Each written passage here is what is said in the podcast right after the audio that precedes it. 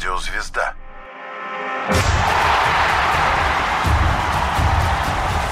Вокруг меча.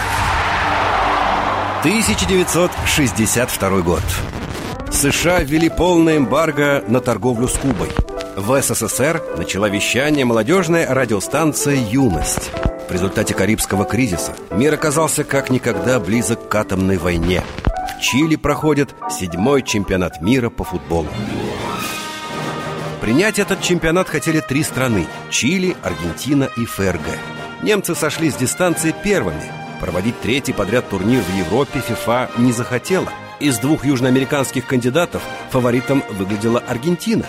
А тут еще в Чили произошло мощное землетрясение, унесшее пять тысяч жизней. Казалось, теперь там должны позабыть о футболе. Но все получилось наоборот. Чилийцы заявили, теперь у нас нет ничего, отдайте нам хотя бы чемпионат мира. И ФИФА откликнулась на эту просьбу. Удивительно, но все работы по строительству инфраструктуры Чили выполнила в срок. Любовь к футболу порой творит чудеса. Чемпионат оказался неудачным для двух самых знаменитых игроков – Пеле и Яшина. У Пеле, героя предыдущего турнира, обострилась старая травма, и он выбыл из строя. Лев Яшин, один из лучших вратарей мира, был в плохой форме из-за сотрясения мозга, полученного в матче с Колумбией. Один из эпизодов турнира стал знаменитым примером честной игры. В матче СССР-Уругвай мяч влетел в ворота уругвайцев с внешней стороны, через дырку в сетке. Арбитр, не заметив этого, собирался засчитать гол. Но капитан сборной СССР Игорь Нетте подтвердил судье, что гола не было, при том, что эта игра имела решающее значение для определения ситуации в группе. И все равно советские футболисты добились победы в этом матче, по-честному. В финальном турнире сошлись сборные Чехословакии и Бразилии. Впервые матч такого уровня судил советский арбитр Николай Латышев. Бразилия победила. А чехословацкие игроки потом упрекали судью.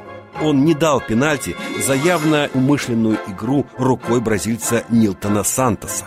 По мнению чехословаков, в этом эпизоде арбитр проявил непонимание задач социализма. Главной звездой чемпионата стал бразильский форвард Гаринча. Чилийская газета даже вышла с заголовком «С какой планеты Гаринча?» Журналисты не уставали удивляться. То, что он выделывает с мячом своими кривыми ногами, не смогли бы повторить даже баскетболисты руками. Бразильцы явно наверстывали упущенное. До футбольной короны они добрались лишь на своем шестом чемпионате мира. И вот уже на следующем стали двукратными победителями, повторив успех уругвайцев и итальянцев. И останавливаться на этом, похоже, не собирались. Год 1962 Чили, седьмой чемпионат мира по футболу.